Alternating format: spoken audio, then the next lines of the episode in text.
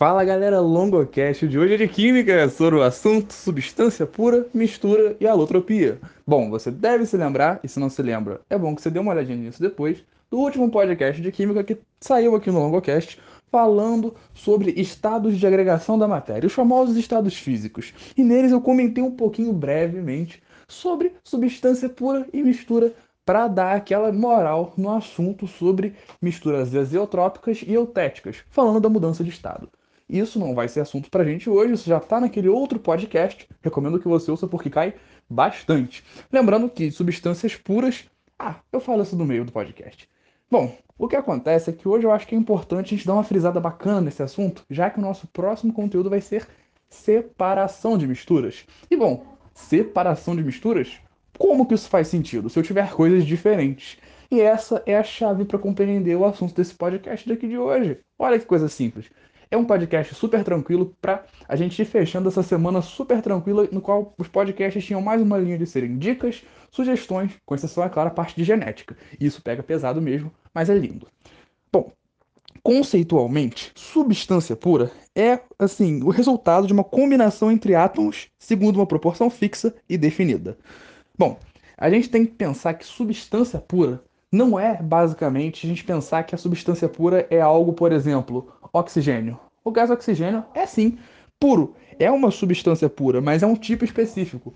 Substância pura, por exemplo, pode ser a água, porém a água como água, sem nada dissolvido. Não uma água mineral, não uma água salgada, uma água pura.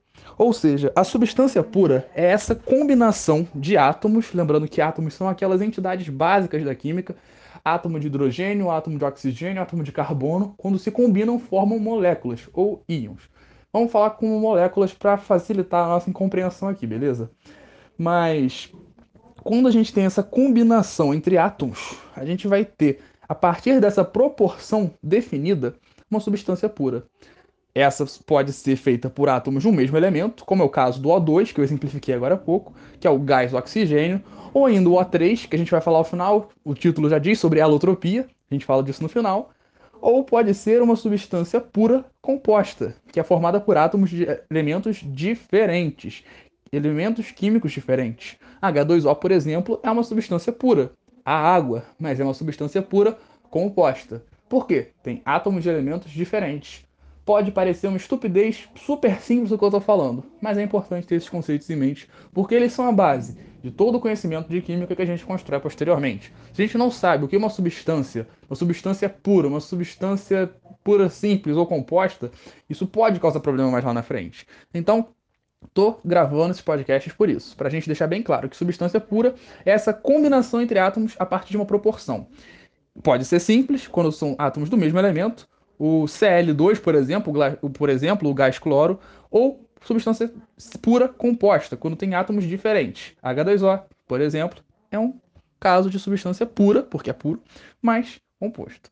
Bom, qualquer substância pura, e agora eu falo que eu ia falar naquela hora, mas que eu falei que ia falar durante, qualquer substância pura vai apresentar temperatura constante, tanto na fusão quanto na ebulição, seja ela simples ou composta. Por que isso é importante? Para a gente retomar aquele podcast de estado de agregação da matéria. Quando você tem as mudanças de estado, substâncias puras vão ter um patamar, ou seja, no gráfico, vão manter uma temperatura constante enquanto mudam de estado físico, porque toda a energia né, recebida na forma de calor por aquela substância vai ser utilizada para a mudança de estado. E depois que tudo naquilo ali já mudou de estado, aí ela começa a se aquecer ou se resfriar novamente aproveitando esse calor, no caso do calor recebido, a esquentar, né? E depois mudar de estado novamente. Bom, isso daí só para retomar aquele podcast, porque é muito importante que se ouça, porque nele eu expliquei todos os detalhes de mistura eutética e azeotrópica, que é muito importante. Então, estamos entendidos. Agora, a parte de mistura é mais interessante, de fato. Porque uma mistura, conceitualmente, é uma reunião de duas ou mais substâncias em qualquer proporção. Você não precisa se preocupar com proporção. H2O é sempre H2O. Você tem duas de H e uma de O. Dois hidrogênios, um oxigênio. Se for diferente disso, não é água, entende? Essa é a parada.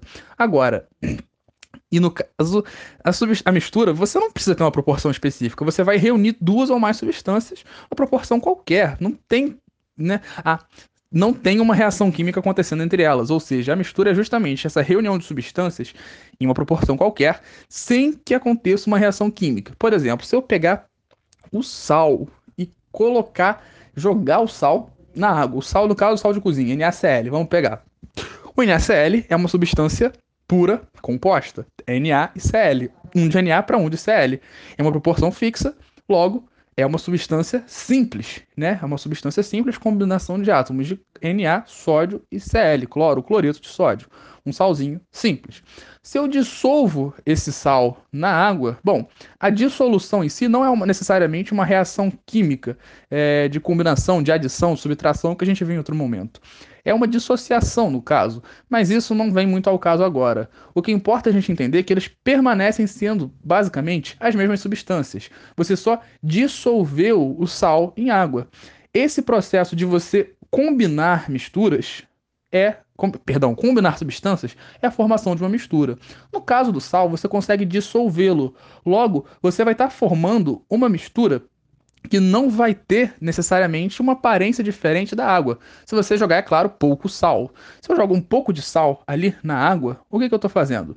Eu estou criando uma, uma mistura homogênea que vai ter apenas um único aspecto. Eu só vou conseguir enxergar uma coisa ali. A gente fala que ela é uma apresenta uma fase monofásica.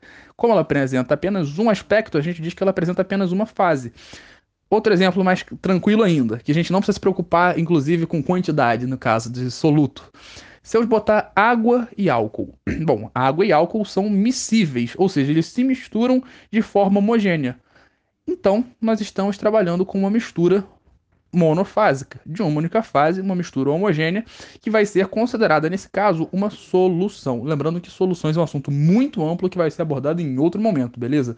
A gente tem dispersão coloidal, solução, um monte de coisa para estudar nesse assunto, então não vai ser agora que a gente vai estudar sobre isso. Mas é bom ter esse conhecimento de mistura para a gente poder dar o pontapé inicial. E quando nós trabalhamos com misturas heterogêneas? Bom, se a homogênea, que tem uma fase só, heterogênea nos dá a ideia de coisas diferentes. Logo, uma mistura heterogênea é uma mistura que vai apresentar mais de uma fase. Lembrando que sempre que a gente falar de fase, a gente está falando de aparência. Ou seja, o que eu visualizo? Eu visualizo apenas uma coisa. No caso, se eu tivesse jogado muito sal naquela água, né, no primeiro exemplo que eu falei, eu estaria vendo um pouco de sal depositado no fundo ali e um resto estaria dissolvido. Em compensação, eu observaria duas fases. Um conceito importante: soluto e solvente. Estamos abordando isso agora porque vai ser a nossa base. Lembra? O soluto é aquilo que está em menor quantidade na solução. E o solvente, por sua vez, é o que está em maior quantidade. Então, Longo, o que você quer dizer com isso? Na solução da água e do álcool, qual que é o soluto, qual que é o solvente? Bom, em geral, a gente trabalha como a água sendo o solvente universal, mas isso nem sempre vai ser verdadeiro. Primeiro, porque a água é polar, então ela só é capaz de dissolver compostos polares. Gorduras não são dissolvidas pela água.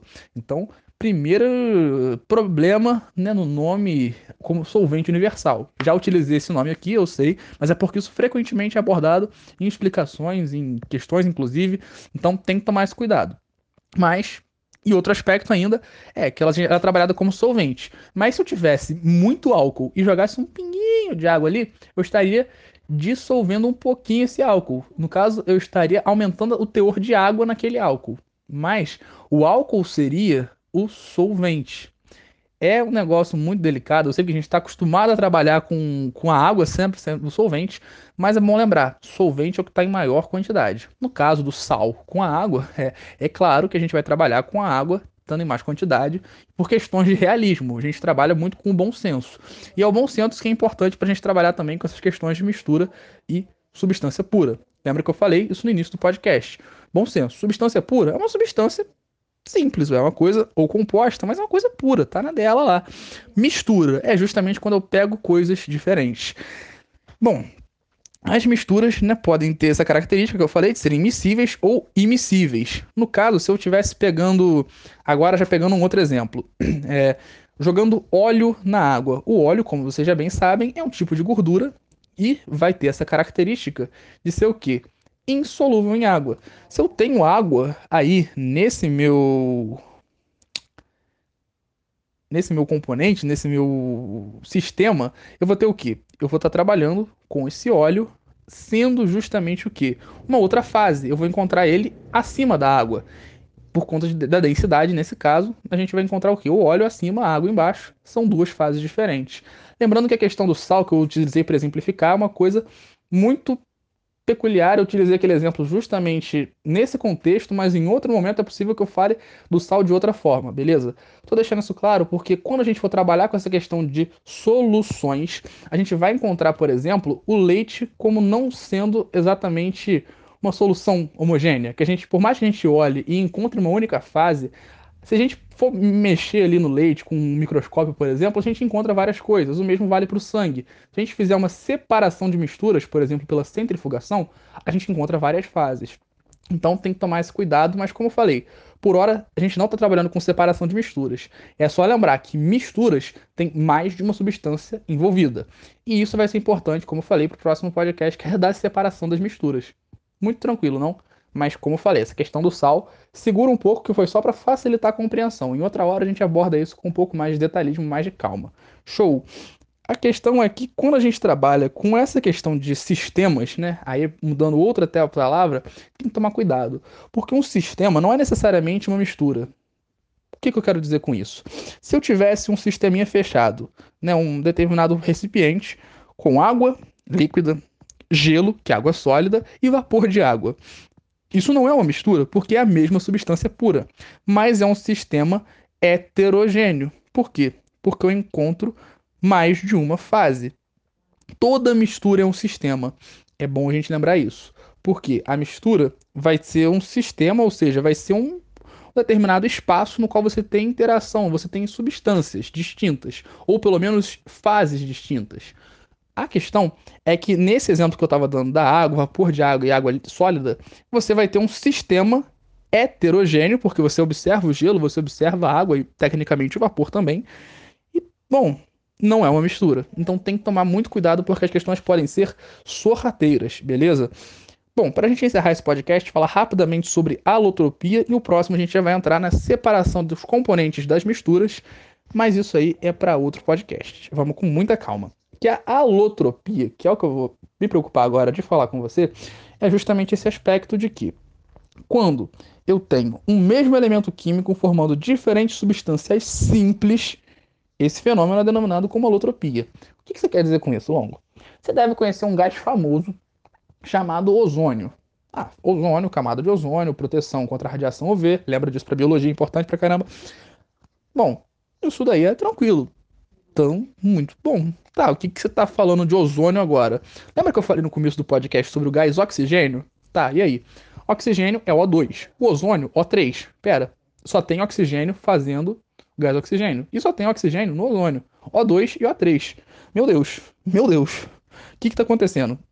É a mesma coisa? Não, são gases diferentes. São substâncias simples diferentes. Mas é o mesmo elemento químico que forma ambas. Caramba! Então é o mesmo elemento químico formando substâncias simples diferentes. Só tem oxigênio em ambos.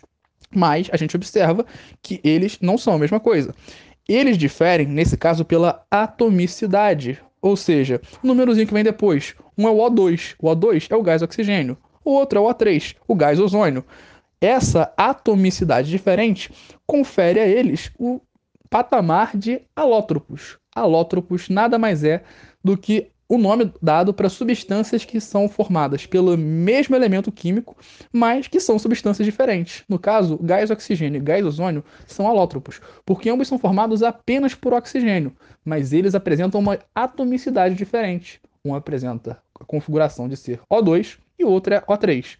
Não dá para confundir Jesus com Genésio, como diria meu professor de química. Então, tem que tomar cuidado com isso daí, porque a alotropia pode cair no vestibular. E é muito interessante que às vezes vão cobrar uma coisa bem detalhista, sei lá. Vai estar fazendo uma FUVEST da vida e vão te cobrar uma questão com nomes como alotropia, isótopos, isoeletrônicos, isótonos. Tem que tomar cuidado para não confundir. Alótropo é isso. Isótopo é que tem a mesma quantidade de prótons. Então, no caso, é o mesmo número né, atômico e aquelas coisas todas lá que eu já falei no podcast de atomística. Espero que você tenha ouvido. Bom, Isso é o básico de alotropia. Tem casos muito importantes e muito famosos, muito famosos, como é o caso do grafite do diamante. Ambos são formados apenas por carbono, né? E eles vão ser considerados alótropos naturais, porque a atomicidade deles é a mesma, ou seja, ambos são só C, só carbono, mas eles vão diferenciar-se pela estrutura, ou seja, a arrumação dos átomos no grafite é diferente do diamante. Geralmente a gente vê até os coaches fazendo palhaçadinha deles, falando que o diamante se forma a partir da pressão. Beleza, fera, mas vamos com calma nas metáforazinhas. A gente vê cada baboseiro por aí que a gente tem que tomar muito cuidado. Não tô desmerecendo o trabalho de coach, a gente sabe que tem alguns poucos que são sérios, mas são muito poucos. Então me sinto no direito de fazer uma piadinha. Por favor, não se sinta ofendido caso você seja. E se você tem algum parente que é, você provavelmente já ri dele. Então, vamos com calma.